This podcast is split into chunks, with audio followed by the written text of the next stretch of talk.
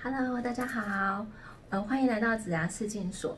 这一次是我们今年最后一场的公益讲座。那呃，公益讲座这次的专业的分享者呢是宠物沟通师呃 Aris。大家好，我是 Aris。呃，大家还记得他先前很精彩的三部影片吗？好，因为其实有很多读者他们都很想要知道，说我怎么样才可以跟我心爱的宠物做连结。那不管说你养的是什么狗狗啊、猫咪啊、鹦鹉啊、蜜袋鼯啊，或者蜥蜴啊、蛇啊，或者是其他的宠物，其实你们都很想要跟他们做沟通嘛，所以我们就邀请了 Aris 来教导大家怎么样呢接收到宠物的讯息。所以这次公益讲座，你们会有三个收获。第一个收获呢，就是 Aris 将教导大家接收你们宠物的讯息。所以会有什么样的讯息呢？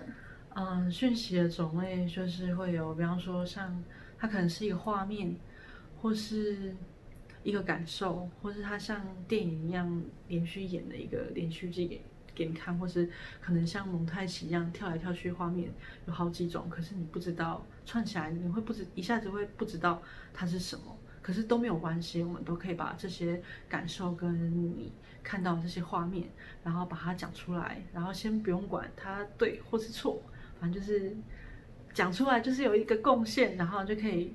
你如果越想要在这个里面有收获，就越把你的感受讲出来，然后让这些东西自然的流动，然后你就可以收到更多的讯息。好想知道这些讯息是什么哦，你们也很想知道吗？那。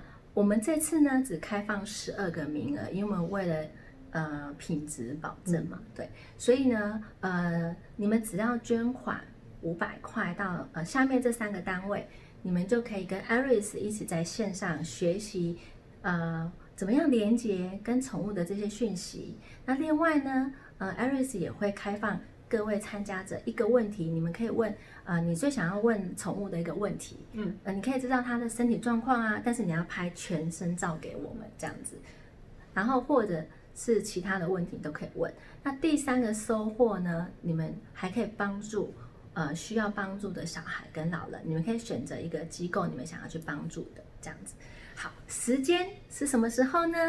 就是在十一月二十六号，刚好是感恩节的晚上八点半。那我们会在线上跟 Aris 也会在线上跟大家一起做宠物的讯息连接，是不是很开心？那我们就到时候见喽，拜拜。